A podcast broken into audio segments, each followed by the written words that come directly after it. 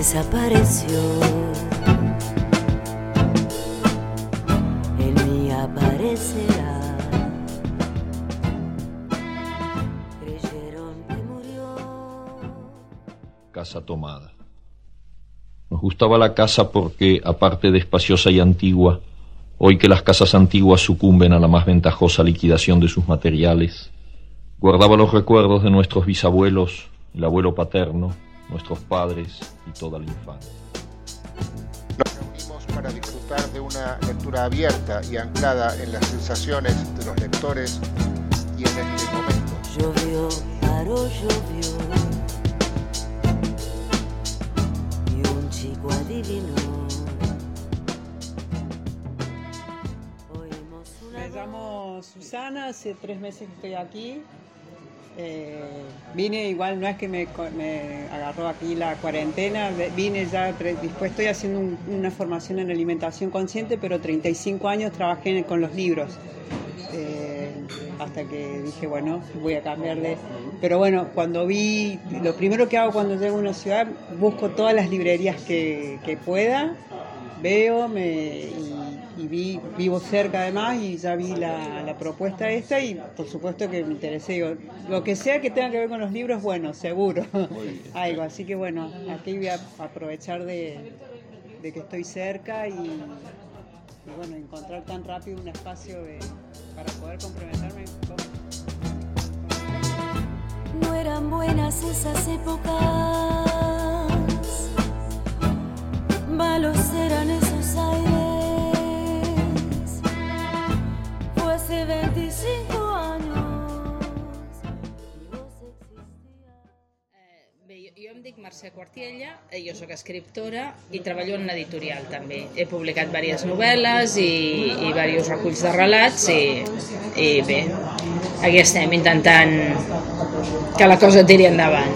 Bueno, La font i els dies és l'últim llibre de relats que, que he fet. Us llegiré un fragment d'un relat que parla d'una persona parla d'una noia que té una... diguéssim que, que la seva obsessió és reduir la realitat a les matemàtiques, és a dir, reduir la, la realitat en, a relacions numèriques. Una especie de funes memorioso. Eso, digamos que és una manera de, de, de fer la realitat més comprensible, una realitat incomprensible i un món sorprenent i, i, i sempre una mica, que la deixa una mica perplexa, reduir-lo a números l'ajuda a entendre'l millor. Eh? Aquest és un, és un, tall, un fragment del, del llibre, del, del relat. El relat es diu Números i diu així. No obstant aquesta fita del seu esperit, que implicaria una certa distància del món i de qui l'habita, l'Elsa treballa d'assistent social. Tres bolígrafs blaus i un de vermell dins el pot, quatre carpetes sobre la taula, deu arxivadors, al prestatge, 16 tubs fluorescents agrupats en plaques de quatre. Cada dia s'asseu rere el seu escritori i escolta les històries que la gent li explica. Problemes econòmics la majoria de les vegades. Li parlen de quantitats mínimes i necessàries que, malgrat la seva magresa, no poden ser reunides, de lloguers que queden per pagar, de subministraments bàsics que deixen d'arribar després dels diversos rebuts pendents, de pets minsos o poc nutritius que no tenen alternativa. Sovint, també li conten afers d'altra mena, que se senten sols, que estan desesperats i cansats. De vegades no entenen gaire, o no ho volen entendre. Què els queda, si no somiar impossibles? Els mitjans de què disposen i es fixen fites inabastables que mai no es faran realitat. L'Elsa mira d'explicar-los amb quins recursos compten, prova de fer-los prendre consciència que el món és complex, que és injust, ja ho saben, i que han de ser possibilistes amb els objectius que es marquen. Mentre els il·lustra, amb més voluntat que èxit, compta botons de camisa, boles de collaret, pigues o, en un prodigi de paciència, rínxols dels cabells. Quan emprèn aquests recomptes minuciosos que semblen inabastables, té una tàctica per recórrer tot el terreny, d'esquerra a dreta i de dalt a baix. És molt metòdica quan l'ocasió ho requereix. No és que no ho faci cas del que li diuen els que s'asseuen a l'altra banda de la taula. Ells veuen amb satisfacció que s'hi fixa molt la dona, però no saben ben bé en què. Algú ha arribat a pensar que té una mica d'estrabisme i no pot centrar la mirada. És que el seu cervell es pot dividir entre comptar i escoltar. L'Elsa és una persona ordenada que coneix tots els mecanismes útils del sistema i els inútils també, per ajudar els usuaris del servei on treballa. però pensa que no fa cap mal si, mentre mira de donar-los un cop de mà, es fixa i compta. Cinc brillantets a l'arracada, tres capes visibles de roba, quatre clips, dos per banda, per aguantar els cabells, 22 elefants a la sanèfora. Malos eran esos aires. Fue hace 25 años y vos existías sin existir todavía. Creo que es la, la incapacidad por ordenar, por ahí ciertas cosas se le escapan y esa impotencia intenta manejarla una- controlando otro tipo de cosas, ¿no? Como para poner un poco de control. Sí, ¿no? exacto, al- que no alcanza. Tener la sensación de que la vida no, no se le escapa todo. Sí, pero luego alguna parte se me escapó. Algún grado, algún grado de autismo, ¿no? Ahí. Sí, aunque ella dice, no tiene ningún- ella lo dice esto al principio. No soy autista, no soy autista, aunque alguien en un diagnóstico así muy um, aguzarata, no me sale como muy osado, sí, atrevido, o atrevido. me ha dicho que, que tal vez que tal vez tengo algún trastorno. No me considero. Ella dice, el personaje, el personaje no se considera a sí mismo autista. Simplemente quiere reducir el mundo a conceptos eh, sí, numéricos porque le resultan famili- que claro que Son mejor- formas ordenadas de encontrar Sí, paz, sí, digamos. sí, O sea, la sí, gente que ordena sí, la sí, ropa, sí, sí. eh, pero en cierta forma por ahí no es una pasión, la pasión es eso, es tangibilizar el mundo en algo, si te gustan los caballos, pues montas a caballo y eres feliz, has encontrado algo tangible. Por ahí esa persona, no sé si es una pasión, pero de una forma es, ¿sabes? Encontrar algo que, que haciéndolo da paz. Sí, e- ese, eh, un poco esa era la idea del personaje, sí. Sí, sí, sí. al extremo, pues sería el obsesivo. Ah, exacto. Llevado, la exacto. obsesión ya es esa, ¿no? Ella está en ese límite entre la eh, entre la obsesión incontrolable y la controlable, digamos, una obsesión que todavía puede controlarse, ¿no? Pero yo, yo de- Controlar la angustia. Sí, sí, lo que, está, lo que está muy claro es que está muy angustiado. Porque son trabajos, estos trabajos sociales que crean mucha ansiedad. Sí, yo los veo admirables, ¿eh? O sea, el Se traspasa mucho el problema del otro, más cuando no hay respuestas claras, convincentes. Yo me llamo Joan Manuel Soldevilla y, bueno, una de mis obsesiones es Tintín, el personaje de cómic, y otra de mis obsesiones es el Quijote. Y he escrito un libro para hermanar ambas obsesiones. Eh, algo malo debo tener porque yo leo y siempre encuentro relaciones con Tintín. La, última, leía un libro de, Juana de Ibarburu, la- la poeta, maravillosa poeta uruguaya, y encuentro referencias de Tintín. Es decir, y ella escribe el libro en 1920, pero yo veo cosas ahí, ecos, conexiones, no, no, no influencias, ¿eh? veo conexiones, ¿no? Y las comento con los aficionados y los socios de las asociaciones dicen, sí, es verdad, no lo habíamos visto. Bueno, es que, bueno, gente que no peligrosa porque no hacemos daño, ¿eh? pero, pero tenemos.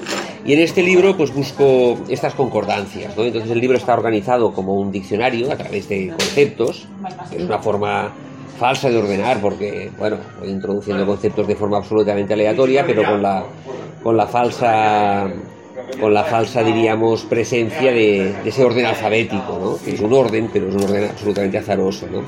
Y eh, un capítulo habla de los pícaros, Perdones, entendí hasta ahora, son conceptos de... del Quijote y de, y de Tintín. Ah, como Eh, hermanos, libro es en el Quijote Tintín, relaciones insospechadas. entre Vale, un libro vale, de vale. burlas y un trío infantil. Ok. Entonces, lo que Si busco- un tema y lo trabajas... de- Eh, Exacto, voy viendo conexiones, Ok. conex- no influencias, ¿eh? porque no es eso lo que busco, sino que como artefacto narrativo, como creación de personajes, el papel del narrador me interesa mucho, ¿no? Y hablo de los pícaros, hablo de los juegos, hablo de, pues qué sé yo, de, de las bibliotecas, diferentes conceptos que aparecen Y todo va por orden alfabético. Siempre por orden alfabético. Exactamente, exactamente. Es un es- no, no- no es una cosa original, ¿eh? lo había hecho Sábato en, en- en su primer libro y otros ensayistas lo han utilizado. Y una de las entradas, curiosamente, es Quijote. Porque utilizo la palabra Quijote como no como nombre propio, pues, sino como nombre común, ¿no? Porque según el diccionario, eh, un Quijote es un hombre que, como el héroe cervantino, antepone sus ideales a su provecho o conveniencia y obra de forma desinteresada y comprometida en defensa de causas que considera justas. Es la definición de la RAE. Y yo me pregunto, ¿es Don Quijote un Quijote? Si atendemos a la definición de la Real Academia, se nos despiertan ciertas dudas. ¿Antepone sus ideales a su provecho conveniencia? Seguramente no. Su provecho conveniencia es hacer realidad su ideal. Si el hidalgo se convierte en caballero es por su propio provecho y conveniencia, pues este es hacer realidad su ideal. Si el lector de novelas se metamorfosea en personaje, su sueño es ser algún héroe leído en libros de caballerías, es porque persigue el objetivo que le conviene. Por lo tanto, no hay preponderancia del ideal sobre el provecho, sino que el provecho es la realización del ideal. De igual manera nos podemos preguntar si, como dice la acepción del diccionario, actúa de forma desinteresada. Ciertamente no lo parece. Su defensa de determinadas causas que considera justas persigue un interés explícito, honrar a su dama, restituir los principios de la caballería y nunca lo olvidemos, convertirse en un héroe tan poderoso como aquellos que ha descubierto en las novelas. Don Quijote se compromete, es innegable, pero siempre con un interés, su buen nombre. ¿Es Tintín un Quijote? En este caso parece innegable que antepone sus ideales a su propia conveniencia.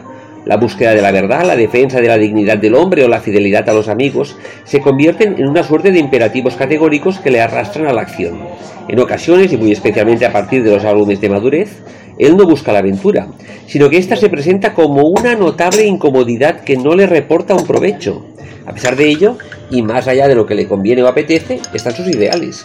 Por eso puede decidir dejar la vida tranquila que lleva en Mulinsar y si conviene ayudar a un amigo e incluso ir hasta la luna. De igual manera su actuar es desinteresado, como dice la Real Academia, hasta límites sorprendentes. A pesar de ser periodista, casi nunca le vemos redactar ningún tipo de noticia o crónica. Esta anécdota no es casual, sino que define al héroe y su compromiso ético.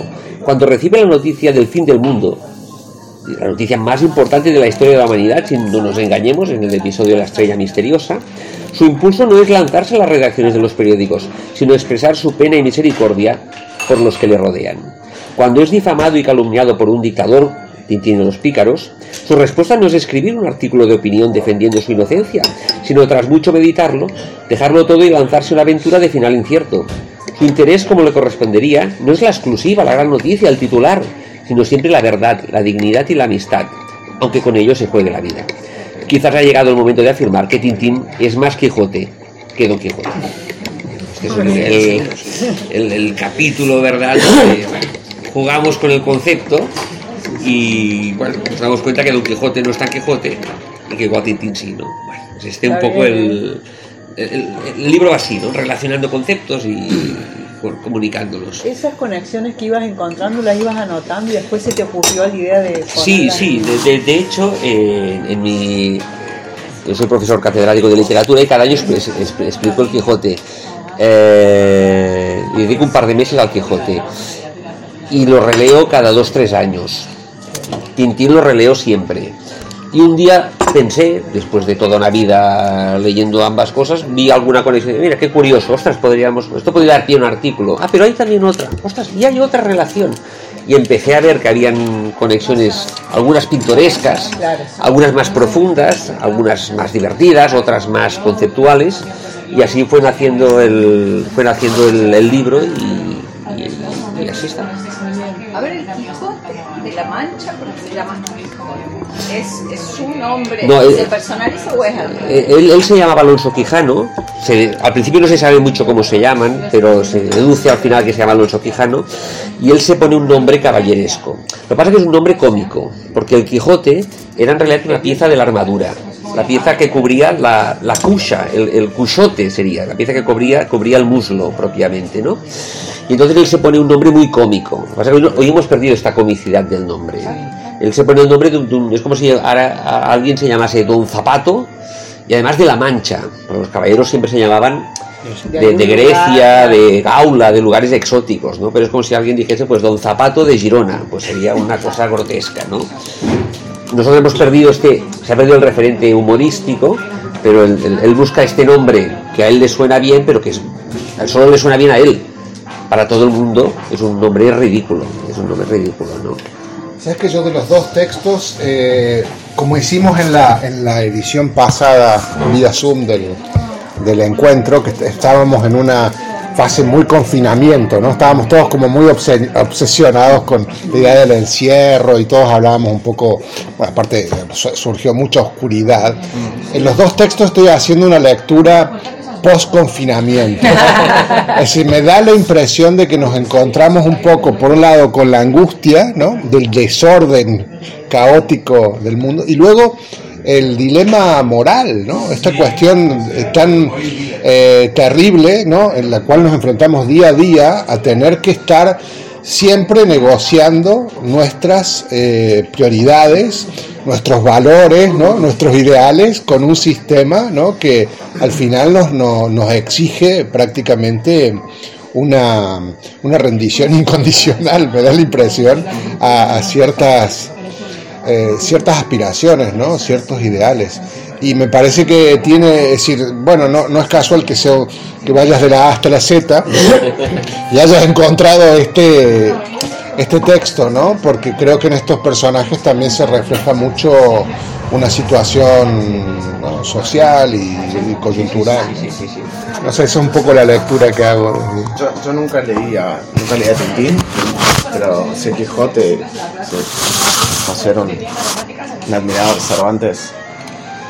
Eh, yo creo que tengo una, una interpretación, o sea, no es que yo la tenga, por supuesto lo estudié a Cervantes y yo no creo que él sea, yo creo que tengo una visión por ahí más que el estudio que hicieron los alemanes, quizás Mm. mucho más idealista de Cervantes, donde él se transforma, o sea, así como Kafka en la Metamorfosis es un personaje que un día se levanta y la lectura lo transformó, yo creo que él lo transformó, aunque al final lamentablemente vuelve a ser Alonso Quijano, por ahí preferiríamos que no, pero entonces, claro, no puedo, está muy bien escrito todo lo, lo que has leído, pero digo, no- no- la parte de Tintín se me escapa, pero entiendo esa, esa como que van a la aventura, ¿no? Sí, como que sí. a los que ellos le- le- les motiva es la aventura. Sí, sí. Y, y- y a Don Quijote le motiva la aventura, pero por algo. Porque él quiere ser. Él quiere ser eso. Él quiere ser héroe, Él, él quiere, quiere ser héroe de caballerías. Y quiere Sí. ser héroe de libro de caballerías, ¿no? Sí, Él, él no es desinteresado. Tiene un interés admirable en el sentido de que quiere hacer el bien. Pero no a través de un imperativo categórico, sino que busca responder a los parámetros del, del modelo caballeresco y, y ser personaje. Él quiere ser personaje. No, totalmente. Hay momentos donde se le muestra que esa realidad está así y él parece forzarla, ¿no? Sí, Parece a sí. veces que no estar tan loco y... Bueno, es que, es que al final yo creo que nos toma el pelo, pero eso lo pero, consigue. pero es muy, pero es muy bonito también. Como me, me- mensaje. me- me gustaba de, de tu texto la idea esta, una idea interesante de la evolución de los términos. Porque eh, nosotros decimos que, o sea, la, la acepción de Quijote como nombre común que demuestra un- una determinada actitud está tomada de la figura del Quijote, pero a la vez se, Se aleja de esa figura, porque lo que hace es una simplificación de un Sí. solo aspecto. Sí, sí. Entonces resulta que cuando tú haces esta comparativa dices, bueno, resulta que la palabra Quijote, que tomó su significado del personaje del Quijote, y después resulta que esa, ese significado hizo su propia evolución y, y- y se concretó en un, en un aspecto concreto y se alejó de- del- lugar de donde había, de donde había salido, ¿no? sí, sí, sí, y esa... esa, esa, porque a veces nos parece que la lengua...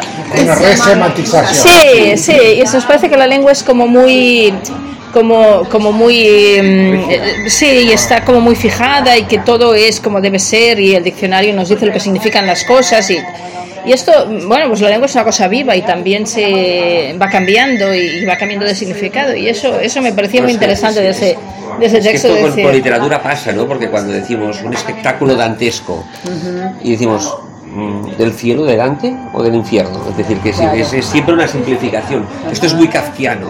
Ojo, en Kafka Y quijotesco. y- o Y quijotesco, quijotesco, quijotesco, ¿no? Y sí. dices, eh, eh, volvamos. Esto no es quijotesco, Sí. ¿eh? Porque esto es Claro, otra claro. cosa, ¿no? Y a veces eso es- kafkiano se utiliza con claro. mucha. Habla un poco de escritores que, que cambiaron, que inventaron una especie de... Sí, sí, Borgiano, sí, sí, sí, Borgiano. Sí, kafkiano. Claro, y es veces interesante ver cómo esa reducción del adjetivo o del, o del nombre común, pues Sí, incluso reduce lo que era Los, la... los figuerenses sabemos mucho del, del- Esto es muy surrealista. En realidad no es surrealista, es- un muy disparate o es daliniano. absurdo, ¿no? no O daliniano. O daliniano. Muy daliniano. pero Esto no, no es daliniano, esto es un disparate y punto, ¿no? Y llamémoslo así, pero cómo los, las palabras mm, cambian, Yo ¿no? creo que en el, en el fondo del alma del escritor queremos ser un adjetivo, queremos convertirnos Sería maravilloso, ¿eh? Esto es muy arie, a-. Malaquiano. Bueno, en casa sí que existe. Una Sí, sí que- pero bueno. A mí aparte, además de la parte esa semántica de la derivación que puede haber hecho el término, me, me ha parecido genial el, el tono jocoso con el que juegas para, mm, para señalar esto, ¿no? Que, que yo creo que más que decir, mira, es que ya no quiere decir eh, esto Quijote, es un juego de, de palabras jocoso que me ha encantado y, y creo que ahí está la auténtica gracia de- del texto, ¿no? Y con esa vivacidad y esa picaresca, ¿no? Sí, sí, sí, sí, sí. Tiene, tiene mucho de juego el libro, Sí. eh, tiene mucho de juego. ¿eh? Y si el lector entra en él, mm, Me gustó eso de que, claro, que al final decías quizá, y sin conocer a Tintín, pero igual decías quizá Tintín sea más Quijote que Quijote. Sí, sí, que es como expropiarle. a ver, voy a hacer una tontería futbolística, pero a veces decían eh, Maradona y Messi comparaban. Y decían. La diferencia es que Messi es Maradona todos los días. ¿Entendés? Maradona era Maradona a veces. Y Messi es Maradona todos los partidos. Entonces es como un poco Es ridículo. un, pero Maradona, me- es un Maradona me, aburrido. me pareció, no, pero me pareció un juego así como juega siempre bien. Sí, Maradona sí, no sí. logró jugar siempre bien, no fue tan regular. O sea, y es como expropiarle sí, sí, ¿no? Maradona, una era, cualidad. Maradona era menos Maradona. Casi, Messi es Maradona todos los días. Sí, sí, ¿sabes? me gusta, es como. Muy bien. Es un poco. Me, me hizo. Pero podría hacerse el término mara- maradoniano, Claro. que sí. se puede hacer, pero no es muy un término mes- No, todavía no. mesiánico. No, no, no, pero es que Mesiánico. tampoco Mesiánico. es mesiánico, ¿cuál es? Es que a veces los nombres, los nombres, a veces los nombres ayudan, ayudan a ser Quijote o, Sí, sí, sí. maradoniano. No, Messi, cuando dices así, pues dices, bueno, a ver, ¿qué será? ¿Qué, qué será? ¿Cómo puedes calificar a alguien? Mira, este es como Messi, pero no dicen es. No es, es- o sea, Messi puede ser maradoniano en algunos aspectos, pero Maradona no puede ser Messi. No sé, no sé, no sé, Es extraño. Yo creo que todavía no terminó el paradigma Messi, todavía no, Pero, lo- hemos pero a- Messi a es cerrarlo. Messi, es decir, cuando se dice sos Messi, sos Messi. No es mesiánico, mesiano, no, No, es Messi. Messi. Es Sí, cierto. sí, sí. Por, Yo- por sí, cómo sí, suena, no, ¿eh? Sí. sí. Hay- hay palabras que lo Sí, favorecen, Sí, sí, Sí, sí. exactamente, exactamente. Sí. De acuerdo totalmente. Y la cosa, otra cosa que quería decir, a mí, eh, bueno, este libro ya lo, ya lo había leído, como. Y, y, y claro, no sé qué podría escoger, me parece muy bien, he escogido uno que era corto, pero todos estos, para quien quiera, que, que no haya leído, es, vas descubriendo cosas importantes. ¿no? Es necesario, es necesario conocer también Tintín. Claro, no, que, que, idea. o sea, sé, sé quién es, estuve hecho en. Bruselas y, y está ahí, pero Conocer nunca no, no El pertenece Quijote y no conocer Tintín es tener media vida. Está. Así te queda Ah, sí, el- ¿no? el- la otra- sí, ¿no? Y lo que me extraña, y lo que me extraña es que, claro, soy muy joven, pero yo creo que quizás los jóvenes no, no ven tanto Tintín. Es que Tintín ha quedado como un poco para los para la gente que teníamos que, que éramos adolescentes. Sí. Entonces, bueno, era adolescente no soy todavía, pero me refiero a que la gente eh, la gente joven no creo que vea tanto Tintín, exactamente. Espero, espero que se den cuenta de lo interesante, lo divertido que es Tintín y lo que, y lo que además, claro, lo divertido de leerlo es que vuelves a, a vivir unas aventuras. Entonces, Yo es- creo que es sí, triste, eh, es conozco triste, mucha gente, yo es sé triste, que no lo leído, no, no con te- todo- no con temas. todo- Con todo mi respeto, ¿eh? Sí. Pero yo me pondría a, a, a ver Tintín. Y es fantástico porque tienes la oportunidad de descubrirlo. No, los, los No, jóvenes. Si, si lees cuatro de estas, te interesarás en. en, en- Te lanzas. No, no, ni, ni, ni Asterix, o sea, hay, hay una parte, sí, sí tenía las cosas de D'Artagnan, otras cosas, como, como falta, cosas, pero hay algunas que se pegan o no, o uno accede o no, o te llegan o no. Los, los- los jóvenes de ahora, a ver, no, no leen. No es que la leí y la Tintín como rechacé, o sea, no, no llegó a mi casa, ¿no? Pero había. sigue teniendo su Es presencia. Exacto, sí, sí. eh, Otros estímulos. Pero conozco mucha Pero ahí gente que está. tiene eh, Mortadelo, no, Tintín, no tiene la popularidad de antaño, pero tiene un prestigio, un reconocimiento. A veces ha sido traspasado generacionalmente. Los padres, los abuelos han regalado los tintines. En fin. Pero también, yo esto lo he dicho, pero me refiero a que. A que también, también me pasa con el Quijote, supongo. ¿eh? Sí, sí, claro, sí, sí. Aunque es una cosa obligatoria, nadie se imagina, que me pare- me parecería genial que en una, eh, que en una escuela de, liter- de literatura o de, en una escuela hicieran leer tintines vez del Quijote, por así decirlo. Pero claro, el Quijote es obligatorio porque es un clásico. Pero es que Tintín es un clásico y también se tendría que, que leer en su Sí, sí, sí, sí, sí, sí. Bueno, eh, es una cosa interesante también. Pero además, claro, el Tintín es que es la imagen, la imaginación y al mismo tiempo también la, la lectura. Evidente que, que- Sí, para mí es, es- es una constelación, es decir, yo recuerdo haber leído Lucky Luke, Asterix, Tintín, eh, D'Artagnan, es decir, era, era un universo, era- y, y estaban todos de algún, uno no había parentescos, pero uno los emparentaba, es decir, y, sí, sí, y- ese y- y producto dependiendo del humor también sí, ibas a una historia o... Había menos televisión, menos tabletas, menos eso. No había los japoneses, los, mangas. japoneses. Y no había tanta oferta Claro, también. Tenías el TVO, el TVO, el, el tío vivo, tenías eh, También el Capitán las, las adaptaciones eh, de, de dibujos animados también han ayudado Sí. a la difusión de Tintín para los más pequeños. Más pequeños veces conocen Tintín más por el dibujo animado que por el cómic. No me parece mí muy, muy aceptable. No, muy, muy, muy no, no, pero, No, es, es- pero- pero es pero una manera es una- de que- descubrir que hay Sí. luego los libros. Y de que el personaje sea conocido. Entonces cuando Mira, el abuelo, el tío, el Yo pienso que cuando ves, primo, cuando ves una esté ahí- película, casi nunca lees el libro. Es decir, lees el libro y ves la película. Pero cuando ves una película, no sé, mucha gente no lee. Ah, Es decir, va a lo yo- fácil. yo- Va- no digo tú, digo los jóvenes. Digo los jóvenes. Es decir, una Es verdad, joven tal cuando, sí, cuando ve una película que es lo fácil, la ve durante dos horas, aunque sea el nombre de la rosa, que es el nombre de la rosa, ¿para qué se va a meter después 20 días leyendo el nombre de la rosa? Que es mucho mejor. No digo los jóvenes. No, no, 35 años, por ejemplo, El Señor de los Anillos lo vendí desde siempre, pero cuando salieron las películas, la venta que tuvo El Señor de los Anillos Nuestro, se nuestro hijo Harry Potter empezó. Sí, pasó lo mismo Bueno, pero con El Señor de los Anillos... con Juego de Tronos pasó lo mismo, porque yo, mi hijo los había leído antes y yo los había leído también, y era una cosa que no había leído, bueno, veía un, un sector- un tipo de gente muy determinada. Yo los leí porque mi hijo los leía con tanta afición que pensé, bueno, a ver qué está leyendo este, y me los leí. Pero cuando salió la serie, entonces, bueno, fue un... No sé si todo el mundo que lo compró lo leyó, hay al revés. pero la gente lo compró mucho. Bueno, es una, opinión que a lo mejor. Pero, pero, lo- pero, pero no sucede to- con todo. No sucede con todo. Tú vas a, tú, si ves, bueno, yo iba a decir ahora las uvas de la ira, pero ya nadie ve las uvas de la ira, ¿no? Pero bueno, pues es difícil que vayas luego a leerte. No todo el mundo que vea las uvas de la ira luego Vaya irá a y se libro. las uvas de la Pero ira. yo creo que los que lo compraron después hecha, era por fetiche. Pero puede sí, ser, puede ser. No para si- no leerlo, sé si sino para dice. poseerlo. ¿no? Yo tengo algunos puede ser difícil, es más difícil cuando, son dibujos animados. Es decir, lo que quería decir es que el dibujo animado, que pierde en parte una cierta calidad después cuando es en película, Claro, bueno, sí, una o al simplificación. menos nos- nos- a los que hemos leído antes que ver eh, los dibujos animados, la película sí que puede evitar que te leas. Sí, sí, sí. Ser. Yo no tengo ni idea de esto porque quiero decirte, es una reflexión que hago ahora. No, no, no, El dato que puedo aportar es que la Asociación de los Tintinairas de Cataluña, que somos unos 400, la media de edad supera los 50 años.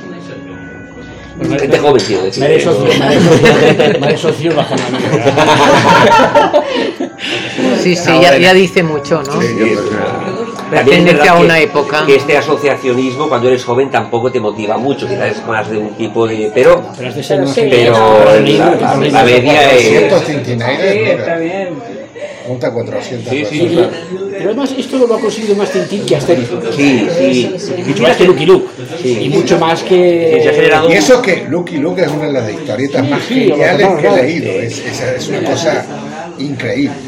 Los hermanos Dalton me parece que son Dalton, el mejor personaje que. Bueno, eh, seguimos con las lecturas. ¿Ti- ¿Has traído algo tú? Bueno, yo traje el libro, pero es en catalán. El problema es que no... no, no... Sí, que problema. No, yo puedo hacer... libro, perfectamente, bien, perfectamente. Puedo traducirlo. Bueno, traería el, el libro de Un pasque por Lourdes, ¿no? El nuevo catalá. Yo no traje nada, pero, pero a partir de lo que comentamos al principio, justo algo de poesía, eh, recordé que tengo una amiga valenciana que vive en Buenos Aires y que ella está haciendo un taller de poesía y una vez hablando eh, nada, yo el año pasado, a fines, leí el, el libro este que es como autobiográfico de Janet Winterson, que se la conocen, que se llama ¿Por qué ser feliz cuando puede ser normal? Lo, lo- lo he visto, sí, pero no lo he leído. Hermoso. Y, y le mandé unas páginas, unas fotos, entonces por ahí puedo leer, nada, una página del texto. Ahora tengo que encontrar las fotos. Pasar el micro al. Ah, perdón. Ah, sí. Bueno, vamos a ver, yo me llamo, para que lo sepa, Carlos Macrac, ¿eh? Carlos Macrac, y este libro es un pas cap al nord-oest, os explico brevemente a la gente que conoce, por- es un- una persona que vive aquí en Girona, en Girona, y que eh, tiene una relación de amor y odio en la ciudad. ¿eh? Para decirnos es Decimos que es un hombre sencillo y al mismo tiempo complicado, lo estoy traduciendo, es en catalán. Curioso, pesimista, tierno, afrancesado, tiene buenos sentimientos, una cierta rancunia, ra- rancunia es Rencor. rencor.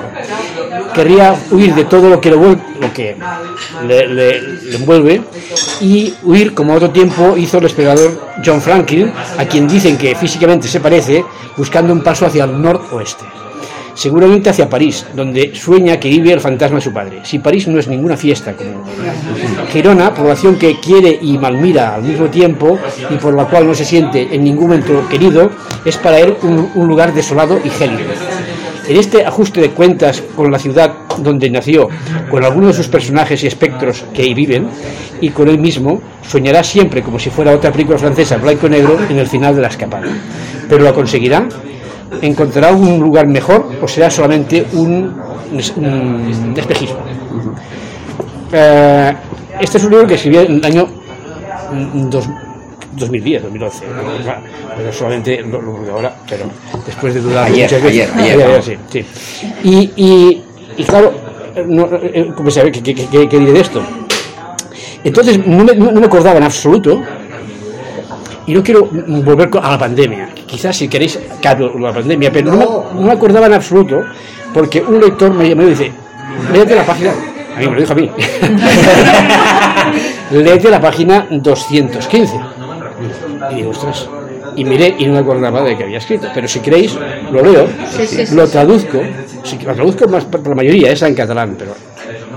O, o, o dic en catalán, es igual, ¿eh? Sí, no, yo escucho catalán y después... voy Diu, té raó. Bueno, no sé, sí. La gent està obsessionada amb la crisi. No és pas que el govern es llueixi gaire, no. Continuen sense saber què fer, immersos en la ignorància, la ineficàcia i l'estupor. Afortunadament, pels governants i els banquers, hi ha la grip A, per deixar una mica de banda la crisi. I afortunadament, i afortunadament també pels laboratoris, és clar. L'han deixat de banda immediatament ells, la crisi. Es faran ric amb les vacunes. No hi ha res com una pandèmia per tenir la gent acollonida i els laboratoris contents. Seria millor tenir la gent contenta i els laboratoris acollonits, però és tan difícil fer les coses a l'inrevés, és a dir, bé, entendéis, ¿verdad? no? Les, multi, les multi, multinacionals farmacèutiques químiques seran finalment les mestresses del món. Elles tenen la solució per evitar morts per evitar-nos morts horribles. Què no s'inventaran? I quan jo no ens creguem més les seves mentides, què no ens inocularan? De què no ens infectaran per seguir guanyant diners? A la por a la mort, a la malaltia, al patiment. Aquesta por sempre fa engreixar religiosos, reis, polítics i multinacionals, és a dir, els tots poderosos. En un temps la pesta, després la lepra, el còlera, el tifus, la tuberculosi, la sida, l'èbola. Què no inventaran més tard? Mira, la por, la por a la malaltia que no té remei, a l'agonia atroç i també als altres, als diferents. La por és el fonament podrit més important de totes les polítiques i religions, que al cap i a la fi venen a ser una mateixa cosa eh, eh, eh, eh, diu, jo tinc el convenciment que malgrat la sinceritat, entusiasme, treball, il·lusió i enginy que hi posen els millors científics, metges i biòlegs especialment, una gran part d'ells catalans, per trobar el remei contra el càncer, només podran aconseguir guanyar petites batalles i és que penso que els laboratoris farmacèutics no els interessa trobar la solució definitiva, sinó com es deixarien perdre el negoci de les quimioteràpies, aquestes criminals solucions destructives o destructores. És, és una, Se viene esto la edición nueva ampliada. bueno, esto, esto puedo decir que es anterior a esto, pero sí que era un poco visionario. sí, no me acordaba, no me acordaba. Visionario o peor, inductor. Me ha dado ideas. igual, igual aquí hay una Sí, culpabilidad. sí, sí, sí. Entonces esto era... era eh, O que nada ha cambiado, siempre ha sido. bueno, lo que voy a decir es verdad, siempre hay algo que interesa que tengamos miedo. y además es, la- es una manera de tener a la gente, como dice, acojonida, acojon- acojonada, acojonida quiere decir acojonada. Y, y de alguna manera a- a- a- a- apoya los autoritarismos. Como sabéis, bien, bien lo sabéis, esto no lo he dicho yo, eso lo dice todo el mundo, hay una gran, una gran, todo es una guerra y es una lucha contra y no nos vencerán y seremos todos contra... Ese autoritarismo es el... y un, el- un y lo que- enemigo común. y lo que hablabais de Orbán, lo que hablabais de Trump, lo que hablabais de toda esta gente, pues hay un, un crecimiento de todas las grandes. eh, bueno, an- ante el miedo de la gente. Bueno, la aparición de, por ejemplo, la- la- los militares aquí en España eh, como portavoces, diríamos, de o brazo activo ¿no? de la lucha contra la pandemia. Tú decías, ¿pero qué hacen los militares? ¿no? Pero me temo también que para mucha gente fue reconfortante ver a los militares. ¿eh? Sí, bueno. Que eso también es otra cosa que no se ha comentado, que dijo, bueno, está ahí el ejército, estamos en buenas manos. ¿eh? Seguro que hubo gente que... El ejército que está hecho para la guerra solamente sirve para las misiones. so- Solamente hace buenas cosas cuando van misiones de paz. Que es casi antitético o, o- contradictorio. Bueno, porque estamos educados para eso, ¿no? Para, Sí, sí. para el temor. Entonces, ¿quién nos va a salvar? ¿no? El ejército. Porque yo esto lo he criticado en algún con alguna gente y me han visto como me han mirado como un bicho raro porque tengo que criticar que el ejército estaba ahí presente en la, en la pandemia o sea que ya que ya ha habido una cultura para que la sociedad lo acepte y incluso le reconforte, ¿no? Es decir, que sí, sí que es verdad. ¿eh? Pero bueno, el texto me ha parecido Sí, pre- inquietante. precioso ¿eh? y muy, eh, muy este, Es in- intenta tener comicidad, ¿eh? porque no Sí, todo- sí, ya, ya, sí, sí, pero, pero muy bueno. preciso, ¿no? Muy, muy- Sí, no, no curar, sino solo aliviar los síntomas para que se siga teniendo la necesidad. Esta- estas son reflexiones del personaje. Sí. O él, él reflexiona. Él reflexiona. Es un libro en que el personaje va reflexionando, es, va escribiendo. ¿eh? Va escribiendo y reflexiona sobre ¿Un diario? Girona, sobre. Bueno, sí, prácticamente un diario, pero no es un diario, diario, diario. sí. No, no, tiene, no de tiene de días. no tiene días, bueno. ¿no? Eh, Son las reflexiones un poco Sí, del Está como en primera persona, digamos. Sí, sí, está en primera persona. Es, vuelvo a repetir, una persona que vive aquí, una persona que no está contento de vivir aquí, aunque también quiere a Gerona, porque considera que no es de aquí y no es, al no ser de aquí, no es conocido. Y eso es cierto. Es decir, si tú no has nacido en Gerona, Uy, uy. Esto o, o es- si es- es- eres extranjero, aunque hagas, aunque seas el premio Nobel de, de, de pa- de la paz, me da Y igual. lleves 40 años ahí. A mí yo siempre yo hago la broma Pues porque siempre, sí. me lo preguntan, ¿tú eres de Figueras? Digo, no, no, solo llevo 30 años.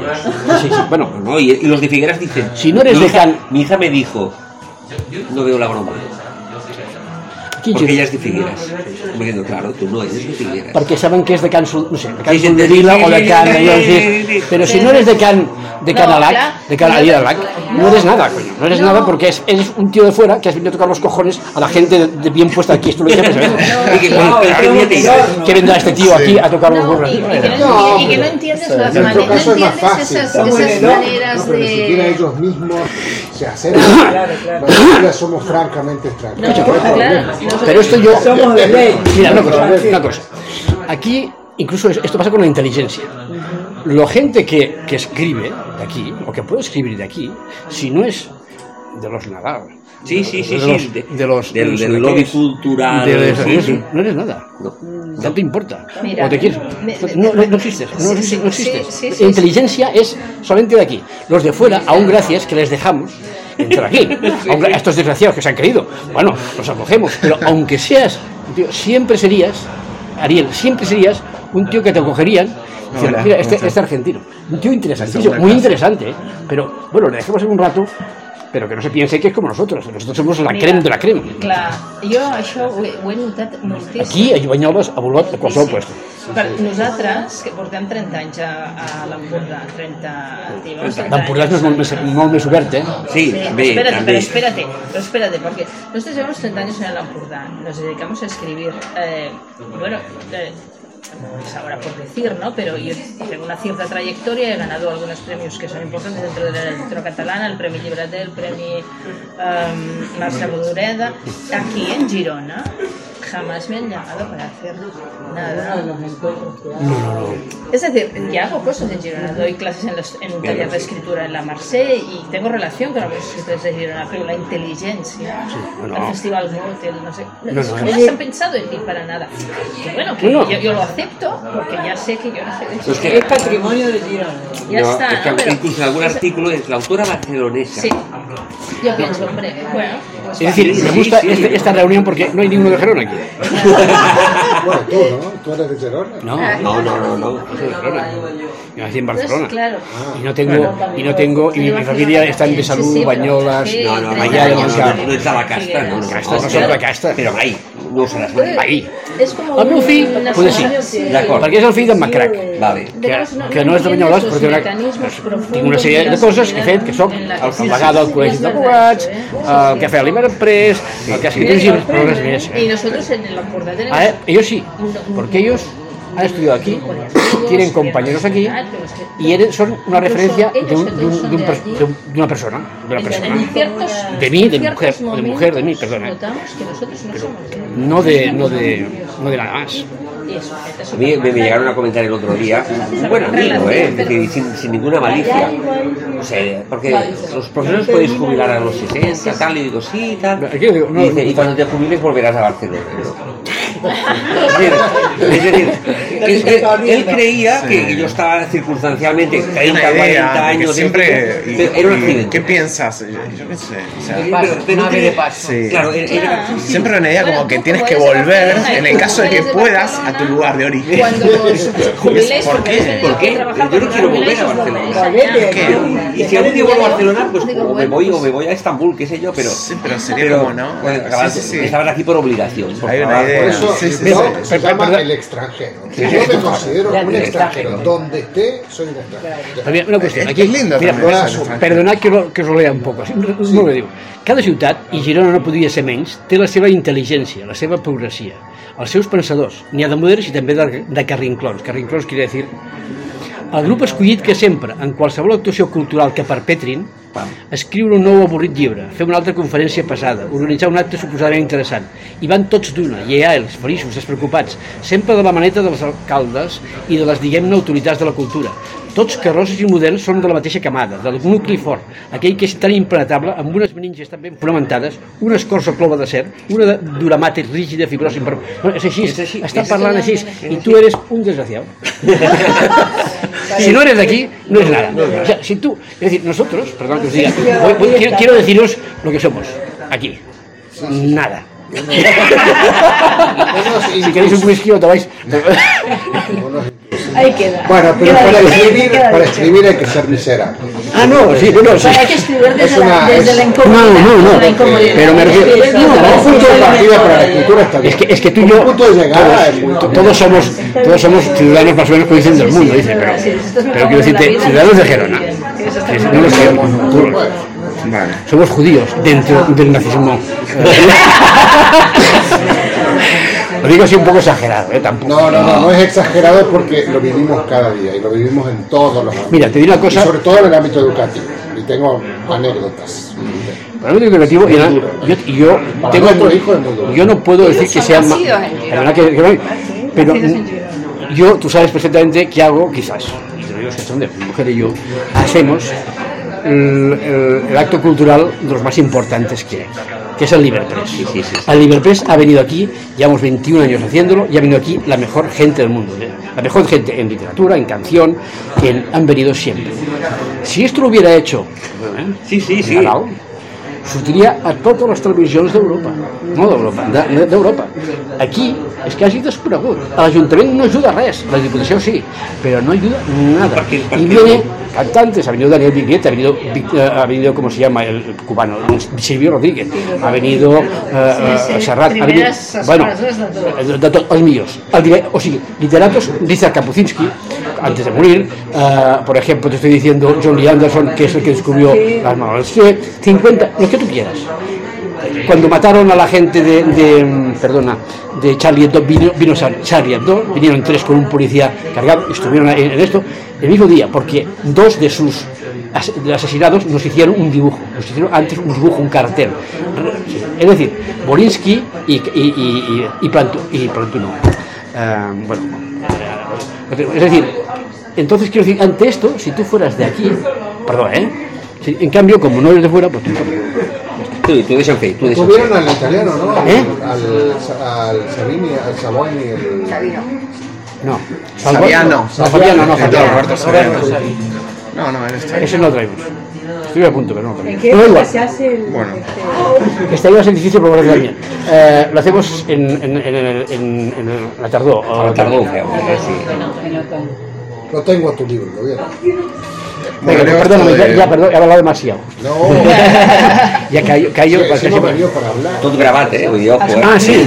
La mesa, mesa, Se puede reproducir esto porque has, has dado caña, ¿eh? Ya lo he dicho, lo he dicho. Oye, ya lo ha escrito, lo ha escrito, eh? Lo he escrito, sino que lo dicho. No, este, este año figura siempre, pero el, el intento Genova no participará nunca más. Bueno, eh, Escuchamos, ¿cómo es tu nombre? eh, Luciano. Luciano. Yo vivo aquí desde septiembre, en Girona. Estaba viviendo en Barcelona antes. Eh, como decías, del escritor Janet Winterson es como su libro autobiográfico. Eh, y bueno, estoy intentando ubicar el- lo que voy a leer en la historia.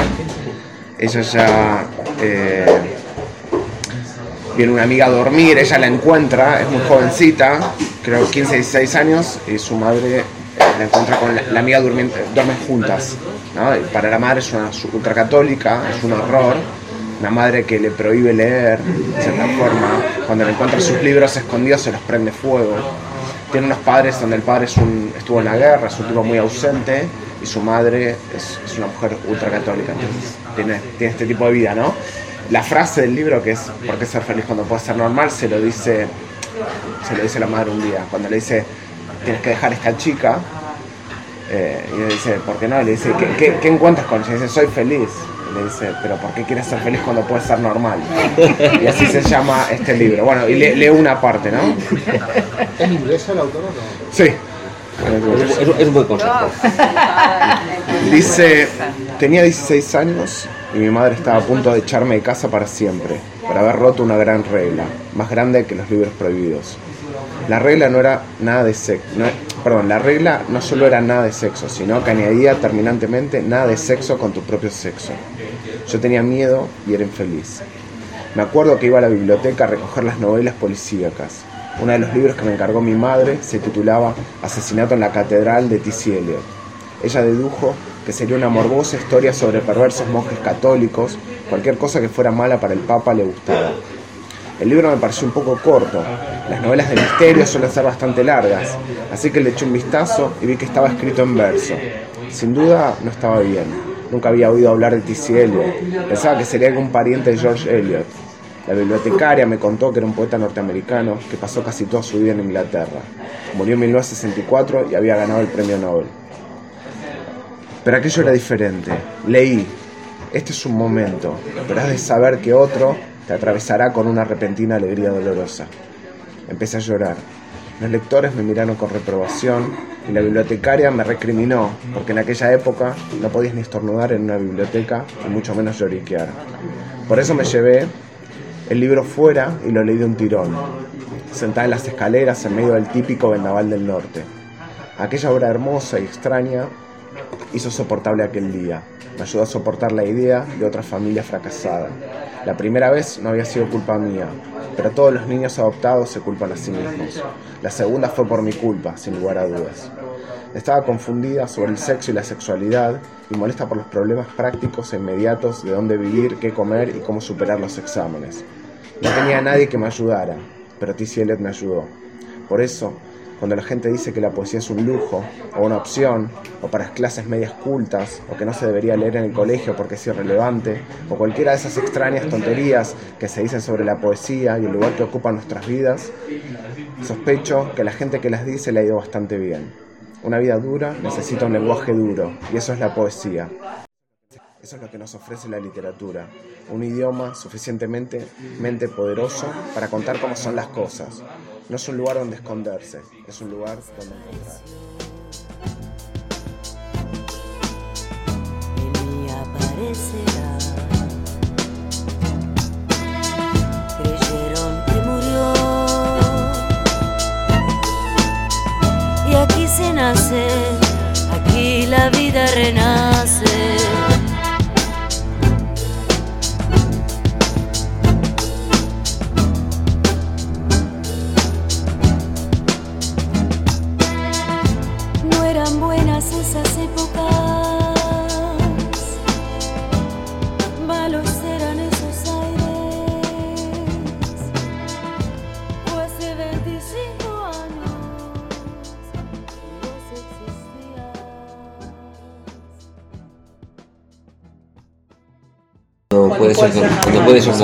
Encanta el, eh, el- el título, es una maravilla y Sí, es muy bueno, el libro es me, muy, muy me- bonito. Me, me hace- me- me remite mucho, mucho a Jelinek, eh, eh, Elfriede Jelinek, que es una autora austríaca. No. Eh, muy, muy interesante. Eh, sí, es un novel, sí. Y tiene ese, ese, ese lugar de la escritura también muy desde la, desde la incomodidad, ¿no? Y desde la, desde la frustración a, eh, a la que lleva la, Sí, sí, la, sí. la represión, ¿no? Esta, De los padres. de alguna manera, ¿no? Bueno, y es una, y es una Judeo-cristiana. maravillosa apología de la lectura y de la poesía. Es decir, además de todo, Sí. es, es una defensa de por qué leer. Pues ahí está. Y, y una crítica de que una lo, lo que triunfa en no es la cultura, ¿no? No es el más culto el que triunfa. Sí. No, no se valora suficiente la cultura. No. Triunfa el más pragmático, ¿no? Sí. no el que más piensa, el que más... Bueno, cuando el, ministro de Sanidad dijo, eh, ante, no sé si se viste un poquito de noticia, ante el, eh, un botellón que hubo no sé dónde, eh, los referentes, los referentes de los jóvenes deben hablar, hacer algún discurso contra estos botellones, para que los jóvenes, y, y- y- y dijo, por ejemplo, los futbolistas. Entonces, eh, el, el ministro considera que los referentes que pueden cambiar las actitudes de los jóvenes son los futbolistas. Y igual ten- lo peor es que igual tenía razón, ¿eh? pero Sí, desde el punto de vista pragmático, sí. Claro, desde el punto de vista de la es realidad. decir, no, no- no critico tanto al ministro como la, la sospecha de que tenía razón. Los youtubers. Bueno, Los youtubers. en el telenoticias, sí, bueno, sí, en el telenoticias ¿qué pasan? Las noticias del mundo, las noticias locales a Mm. nivel de país, nacionales, quiero decir, y luego deportes. Deportes. Eh, no, no hablan de, De de qué tal cultura, libro no, no. ha ganado tal premio, de Bueno. no, no, se habla de Ahora con esta pandemia sí que parlan más de cultura. Ahora con la pandemia hablan un poquitín más de cultura. Porque no podía hablar de deportes. Claro. porque no hay. Totalmente. Pero siempre Pero bueno, y siempre hay algo Sí. bueno dentro de lo... Eso es lo que se vende ¿no? en el país. No sé si en todos En los todo países mundo. los telenoticias de todo del mundo entero funcionan así. Pero aquí, Pero sí, sí, sí. básicamente en nuestra sociedad eso, ¿eh? que los funciona referentes de así. los jóvenes son los futbolistas. Pues no sé si es cierto, pero me, me incomoda. ¿En, en, en qué época representa que está...? El libro recorre, recorre todo, desde que o sea, su infancia adoptada ella y también ese conflicto Pero que contemporánea. tiene. ¿Eh? Es Sí. ¿El contemporánea. libro de cuándo hace Sí, sí, publicado? no, Hace no, no, quiero ¿Dónde está ambientado? eso, Ah. este fragmento... Es Inglaterra. ¿Qué ¿En qué época? Principios época? El norte, y ella debe tener que ahora creo que contemporánea. unos 60 Vale, años. vale, sí. Eh, es el norte, es Manchester, Vale. es una zona de Y me ha ahí. parecido una cosa muy interesante la idea de, de la necesidad lenguaje poético, bueno, igual ya lo habéis dicho Sí, sí, sí. ¿eh? la necesidad del lenguaje poético eh, para combatir la dureza de la vida, de la, la poesía Son como, palabras, como, como luz o como esperanza Sí, además como, como Y como- elemento y- esencial, y, ¿no? como, y como herramienta, como herramienta para luchar. supervivencia. lugar donde encontrar Exacto. esa voz, ¿no? Para que de luchar- forma exacto. mejor uno, lo que a uno le pasa. ¿no? A Exacto, que esa es la, la gran, eh, la extraordinaria cosa de la literatura, ¿no? Leer Total. algo que se escribió hace 300 años y, Y que es lo que te pasa exacto, exactamente a sí, ti, ¿no? Y cual. que tú no puedes expresar y que esa Sí. persona que hace 300 años vivió en un país que no tiene nada que ver con el tuyo está diciendo eso que te pasa a ti, eso, es fantástico. Y eso me ha gustado mucho, ¿no? La idea esa de decir, bueno, una vida ruda, dura y con dificultades necesita espacios de luz y de... Sí, y de qué manera ser- ella La expansión creativa, como, ¿no? como con esa azar, ¿no? por un error de la madre que Exacto. iba a buscar asesinato en la catedral Claro, bueno, claro, que claro. busca poesía sabemos que es de, de Eliot es, es Sí, sí, poesía, sí, sí, sí, pero la sí, madre sí, sí. pensando porque Pensando- solo novelas policíacas Es que es que Claro. tienen que ver con religiosos donde no Sí, y, sí, sí, y sí, ahí sí. leyó esa línea que Como, y la como el azar también ayudó a que salvó la ese vida, ella dice, descubrimiento. Viste no, cómo salvó la la- vida, ¿no? los libros te salvan la vida. Sí, también. sí, sí. Y luego ella es una escritora bueno, muy consagrada, sus libros han sido series en Inglaterra y, y tal. Yo no, nunca he leído otro libro, el, el último que tengo, he, comprado y he regalado, pero no lo he leído, se llama Frankenstein. No sé, se- salió el año pasado. No, es, es algo de Mary Shelley, o sea, Ajá, trabaja sí, un poco, pero más actual, no, sé, no, no lo he leído. ¿No sé estudiar aquí en Universidad Norteamericana? No creo que. Eh, sí, posiblemente, eh, no, no sé. Enar, Muy Bueno. bien. eh, Bueno, yo soy Enar Galán mm, he traído un pequeño texto de mi libro Yo maté a Leopoldo María Panero, Viaje a Guayaquil con el poeta. No sé si sabéis Así todos como, quién la, es Panero. así como la ves, es- ha matado a un poeta. ¿Cómo que se llama la película esta de Panero?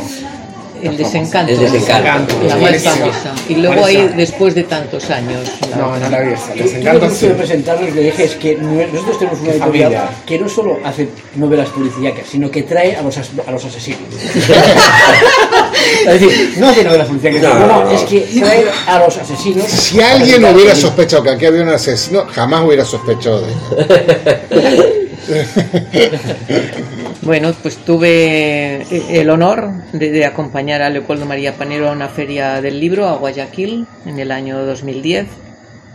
Y este libro pues es el relato a modo de dietario de, de ese viaje, más otros contactos posteriores que tuve con él. Y esto pues ocurrió este viaje pues tres años y medio antes de que él muriera.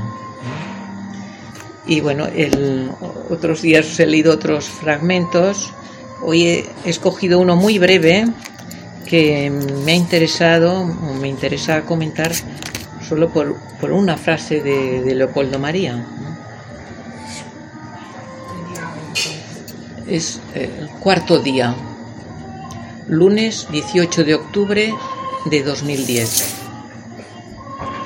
Leopoldo María se presenta ya vestido. Yo todavía estoy adormilada, vencida por la noche de gastroenteritis. Puro automatismo, sin ánimo de enmienda, se disculpa al entrar. Se sienta a la mesa de mi alcoba y sin preámbulos se pone a fumar. Prescinde de formalidades, las borró de su repertorio quién sabe cuándo. En cinco minutos quema unos diez cigarrillos o más. La vida entera es un miércoles de ceniza. Detesto el humo del tabaco. A pesar de ello, en un intento de rescatar lo sustancial, abandono toda resistencia. Que el alma salga ilesa aunque el cuerpo se resienta. Sea ciencia cierta la imposibilidad de disuadirlo. Luego, en su alojamiento, contra todo pronóstico, halló poco desconcierto. No obstante, sí infinidad de colillas y el pijama con signos claros de desconocer el invento del papel higiénico. Le insto a que se duche. No quiero lavarme. Estáis todos los días negando el cuerpo. Sois incorpóreos. Por más insistencia en que reciba las visitas aseado, se niega en redondo a la ducha. Bueno, quería comentar este pequeño fragmento porque cuando él lo pronunció no me pareció solo la expresión de, de, un, hombre que, que estuviera transgrediendo, ¿no? sino me pareció, bueno, la, la metáfora, ¿no? me pareció un- de una lucidez, un destello de clarividencia mm, muy hermoso. ¿No? Nos estaba diciendo que, que si no, no somos corpóreos somos espectros, ¿no? Somos sombras en la noche, somos, eh, bueno, sin cuerpo, ¿qué somos, no? Eh, la dama blanca, la que han matado, pues trágicamente, como si estuviéramos todavía corriendo, mm, limpiándonos del pecado original, algo así, ¿no? Mm, escapando a todo esto, como si, como si tuviéramos temor a que venciera la podredumbre si no, si no nos inclinamos a este ritual del lavado continuo. Y bueno, me pareció cuando lo pronunció un- una cosa mu- muy hermosa. Muy reveladora. Sí, sí, sí. Y, ya. No me pareció solo el hombre díscolo que estaba diciendo Sí, esto, sino lúcido. el hombre lúcido, sí. Tú apuntabas a cada noche las vivencias, frases de- del, del poeta, ¿cómo era ese? Yo me abracé a una libreta desde el momento que salí de casa. Porque Leopoldo María Panero vivía en, en Gran Canarias, las Palmas de Gran Canarias. Entonces yo me desplacé desde Figueras a las Palmas de Gran Canarias a por él para llevármele a Guayaquil. O sea que el viaje era, Sí, sí. era tremendo. Claro, desde que salí de casa yo no tenía intención de escribir un libro entonces, pero sí que tenía la clara conciencia de estar asistiendo a algo extraordinario, ¿no? Por el- porque el personaje lo era. ¿no? Mm, no porque yo le acompañara, acompañara, sino porque el personaje era muy, muy extraordinario, muy fantástico, ¿no? Un Quijote perfecto. Entonces, desde el momento que salí de casa, pues fui apuntando no solo eso, sino que para llegar a este viaje fue una odisea grandiosa, porque fue un viaje mm, con muchas dificultades en la organización. Se tuvo que aplazar porque hubo, mientras, entre tanto, un intento de golpe de Estado en Ecuador. Bueno, muchísima correspondencia con el psiquiatra de Panero también. Mientras tanto, mm, se fue de vacaciones el psiquiatra de Panero, pusieron a otro, tuve que volver a empezar todos los contactos. Pensemos que Leopoldo pues padecía esquizofrenia y por eso Sí. no podía ir solo, de, de ahí mi función de cuidadora, ¿no? Yo solo era una cuidadora, sí. Y hubo, bueno, mm, Falleció hace muy poquito, ¿no? ¿Eh? Falleció hace muy poquito. falleció pues en el, en el 2014. 2014, vale, no. ¿Eh? Sí, ok, bueno. Y bueno, es que ya antes de empezar el viaje, luego como que la feria se iba posponiendo y, no había fecha límite ni sabían si se iba a celebrar, si no yo tenía la, agenda totalmente secuestrada porque claro, yo trabajo, yo pe- pedí licencia para poderme ir, era, era además en, en octubre, era para el Pilar, yo ya había agotado los días de vacaciones, por supuesto, y y bueno, eh, entonces pues fue muy dificultoso. Entonces en muchos emails con los funcionarios de- del Ministerio de Cultura de, de Ecuador, con el psiquiatra de Panero, con, con otro con otro compañero que es el que me había pasado la pelota para hacer el viaje. Bueno, acumulé, pero una serie, eh, ya me acuerdo cuántos eran, 70, mm, ciento y pico folios de, de mails, pero no 170 mails, no. La- las respuestas juntas tenía un montón de folios. Antes de empezar el viaje yo ya tenía un libro. Claro. Que luego todo eso lo, lo, lo he suprimido, no se ha incorporado porque hubiera sido un volumen. Pero fue una historia tremenda. que- Era el poeta estrella, era el poeta. eh, Era invitado a la era, era estrella de la feria, porque era el único, el único escritor mm, que no era latinoamericano. Claro, es de Hispanoamérica. Todo el mundo, todos los escritores convidados eran hispanoamericanos, eh, Bueno, menos, menos Panero, entonces el que venía de fuera, además con un acompañante, nos pusieron en un, en un hotel de cinco estrellas allí.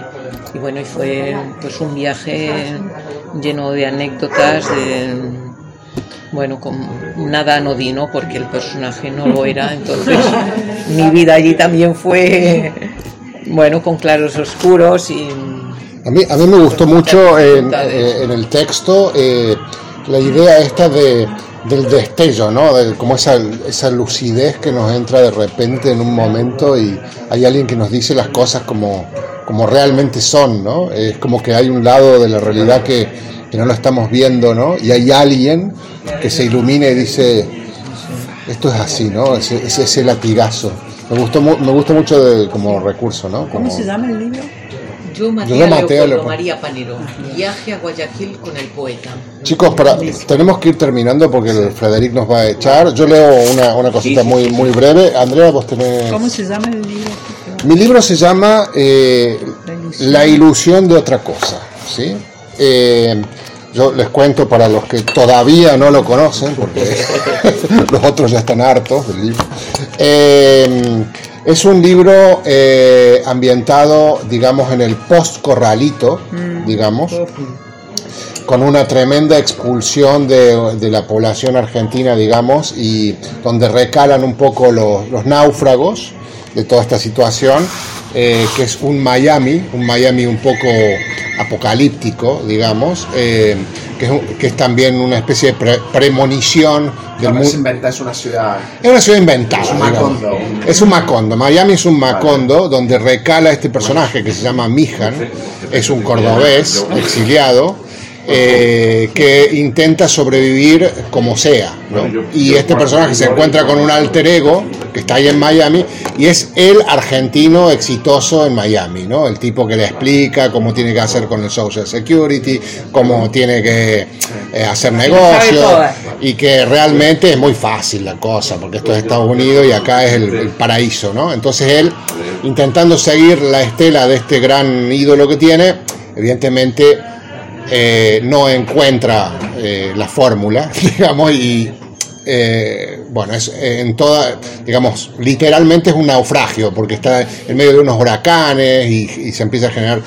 Y este momento que voy a que, que tengo aquí, es un momento también un poco post-confinamiento, porque es un poco la salida del personaje al, al mundo y es, es como un punto de inflexión en la novela en, la, en el cual él ya atraviesa todas las líneas rojas que te puedas imaginar, digamos, ya está en lo último. Entonces les leo un poco este, este capítulo que es, para mí un poco define eh, la verdadera perdición del personaje. De hecho, la última parte del libro se llama Crimen y Castigo, es decir, ya está en las últimas el tipo. Entonces, eh, bueno, esa es un poco la, la idea. Eh, tiene un lenguaje, bueno, muy diferente a lo que hemos registrado aquí. Es, es una especie de policial rápido con visos cordobeses y un lenguaje muy mestizo. Eh, es el 6 de agosto del 2003, son, son 10 días antes de su cumpleaños, que va a ser el día de su perdición absoluta, es decir, tiene todavía 9 días de, de- de caída el personaje. Eh, sobre el fondo azul se desplazaba una silueta femenina. La piel desnuda y torneada se fundía con el agua que besaba la isla. El sol se, se reflejaba en el corazón de las palmeras intactas y proyectaba su poder sanador. La arena se recortaba en el verde espeso de las matas. Sasha había vuelto, con el bebé en brazos. Se acercaban despacio. La bendición era absoluta. Empecemos de nuevo. Te perdono, me decía con dulzura. You can fuck everybody for a while if you want. You can fuck some people all the time, but sooner or later te descubren. El hierro helado de un AK-47 apretado contra mi cuello me despertó. Reconocí la voz seca y rabiosa de Tony Belafonte. Qué pelotudo, pensé. Me había dormido frente al Cuban Leaf, agotado de conducir toda la noche. Tony me apuntaba a la cara con el fusil de asalto. Nuestra abuelita se muere, argentino. Me dejaste sin dinero para atenderla. No where is your fucking money. El libro se está escribiendo, Tony, tranquilo. Quería ganar tiempo, pero solo logré enfurecerlo. Los de la Cuban te pondrán una demanda. Esta solución es más rápida, mejor que otros vean lo que les pasa a los que no entienden cómo funcionan las cosas por aquí. Tony me dio su veredicto. Ha habido demoras, Tony, lo siento, estamos incorporando personajes. Un libro es un asunto complejo. Voy por la primera parte, estoy eh, intentando encontrar el hilo. Shut up your fucking mouth, argentino, siempre tienes algo para decir. Ahora cerrarás la boca. Abrí la puerta del coche por sorpresa. Tony perdió el equilibrio y cayó. En un segundo lo tuve abajo mío en el, en el suelo. Había logrado girar el arma y apuntaba hacia su pecho. Él no sacaba el dedo del gatillo. No me costó empujar con suavidad. El percutor automático de la AK-42, sensible al tacto, disparó una andanada. La sangre me salpicó la cara. Su corazón y sus pulmones despedazados se esparcieron por el asfalto, mancharon el asiento y la puerta de mi coche. Cuando aflojó el arma disparé de nuevo, aunque sabía que no era necesario. Cargué en el baúl lo que quedaba de Tony Belafonte. Los órganos reventados estaban esparcidos frente a su local. Arrojé el cuerpo destrozado en un canal de Hialeah y el cadáver desapareció en el pantano. El Ton Pike estaba desierto en la madrugada. Pagué el toll mirando con atención la cara del empleado soñoliento del peaje. Me daba la impresión de que sabía lo que había hecho. Tuve el impulso de pegarle un tiro con el arma que llevaba en el coche, pero me contuve. Aceleré con riesgo de que un patrullero me siguiera y me pusiera una multa por exceso de velocidad. Tomé el acceso sur hacia Kendall con la sensación de flotar en el pantano. Tony Belafonte nunca había existido, intentaba convencerme. Tony Belafonte aún vivía. Tony Belafonte era yo. Cuando llegué a Hammocks me pegué una ducha, metí toda mi ropa en la basura, permanecí despierto en la oscuridad del departamento vacío, hasta que apareció un vestigio de sol. Todo es un error, nada ha sucedido, me repetía. Logré limpiar los asientos y quitar las manchas moradas con un líquido que conseguí en Kmart. Me llevó toda la mañana dejar el auto en condiciones. Un policial. Sí, es un policial. Sí. Bueno, Bueno, comprar muchos libros. ¿no? Tendrás que comprar muchos libros. Claro, sí. Bueno, es un poco fuerte la escena, pero es... No, pero, Pero está- este, está narrada me la con fue, ¿sabes qué? Me pulso la- vibrante. Sí, que me iba Bien, metiendo bien. en el. me- Ya me imaginaba. Es como muy cinematográfica también. ¿no? Sí, sí, sí, él está, él está dormido en el coche. Sí, tiene su ternura, el libro también tiene sus. Su escena de ternura y sus. La parte de historia. Sí, era- de- Este, este. sí, sí, también soy humano. sí. Poco, pero. No, no, me gustó también la idea de, del encuentro con la realidad después de, de un sueño, ¿no? Es decir, como que me, me- también me remite un poco a, al post-confinamiento, ¿no? Es como que despertamos y, y está esta cruda realidad, ¿no? Tremenda. Eh, y también me, me remite mucho a, a la violencia, ¿no? Que se está viviendo ahora en Estados Unidos, que es tremenda, ¿no? Sí. Lo que está pasando ahora es impresionante, la violencia social, ¿no? Que está Bueno, parece era un polvorín aquello, ¿no? Y- y que me parece que todas estas situaciones no son un poco emergentes también esa- Bueno, y de fondo, ah, ah, eh, el cuento es que es la estafa, el libro, pero metafóricamente también es la dificultad que revierte escribir un libro y darle circulación, ¿no? sí sí sí pues, Escribir nunca es fácil.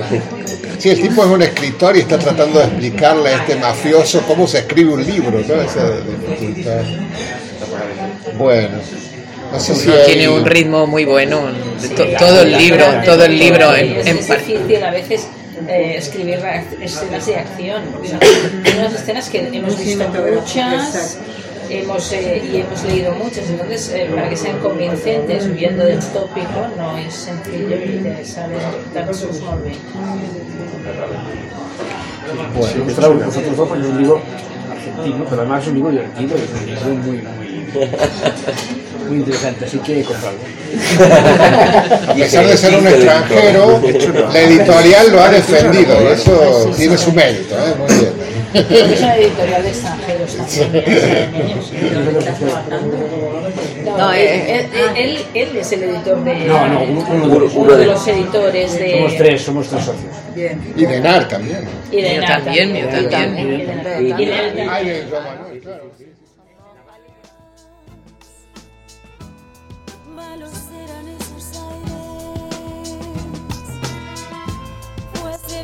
25 años y vos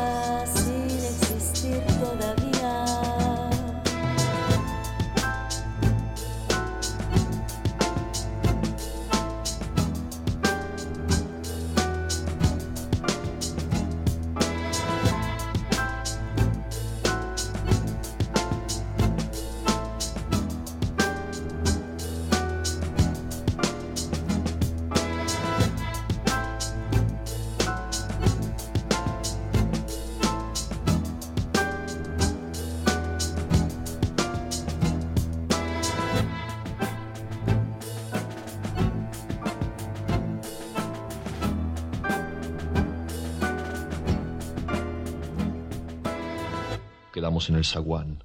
Ahora no se oía nada. Han tomado esta parte, dijo Irene. El tejido le colgaba de las manos y las hebras iban hasta la cancel y se perdían debajo. Cuando vio que los ovillos habían quedado del otro lado, soltó el tejido sin mirarlo. Gracias por compartir Casa Tomada de Julio Cortázar en bestiario Casa Tomada y Gotham Project. Hasta la próxima.